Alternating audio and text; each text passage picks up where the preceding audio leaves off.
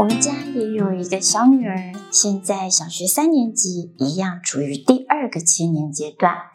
在我们和家长共读的过程当中，不断的看见文本强调家庭当中孩子需要权威人物。很显然，孩子需要的权威人物是一个他们可以信赖。信任、学习、依靠的大人，同时对比于第一个七年，婴幼儿刚出生的时候，他们最需要的是身体的照顾，他们也需要在生理上得到食物，他们需要物质食物的饱足。然而到了第二个七年，人们成长不只需要物质的饮食，还很重要的是精神粮食。所以依着文本，我们更加确定。家中的大人如果可以养成习惯，和孩子一起共读好的儿童文学作品，或者是为孩子读故事，那么我们就提供了孩子在第二个七年所需要的重要精神粮食。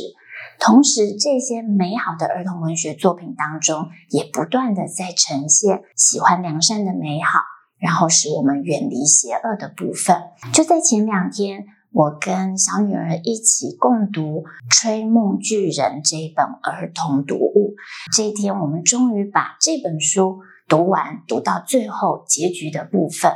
我到现在都还记得那一天，他对于故事的结尾觉得很满足，他笑得很开心。这个故事有一些顽皮的成分，故事大致的情节。是有一个小女孩苏菲，很不经意的进入了一个巨人国。巨人国里头有一个友善的巨人，但是其他九个是野兽般的巨人，每天晚上会到全世界去抓人来吃。最后，透过苏菲和友善的巨人，他们一起努力，请求英国女王的协助。最后，他们成功的把九个会吃人的野兽巨人通通都抓起来。解除了全世界有孩子或有人半夜会突然失踪被巨人吃掉的可怕噩梦。当故事来到结局，九个恶魔都得到该有的处置的时候，我可以感受到我的女儿非常非常的满足，非常非常的高兴。在之前的阅读过程当中，他们一起经历了一些要解决困难、